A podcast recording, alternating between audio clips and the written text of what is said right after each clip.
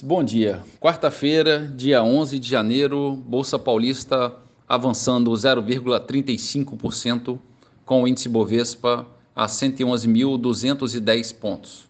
Mercado americano, índice Dow Jones abriu no positivo em 0,39% e a Nasdaq abriu em alta de 0,22%.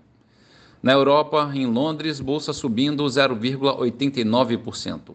Bolsa da França avançando 0,95%. E na Alemanha, bolsa operando em alta de 0,9%. No mercado de moedas, o euro sobe 0,1% a R$ 5,59.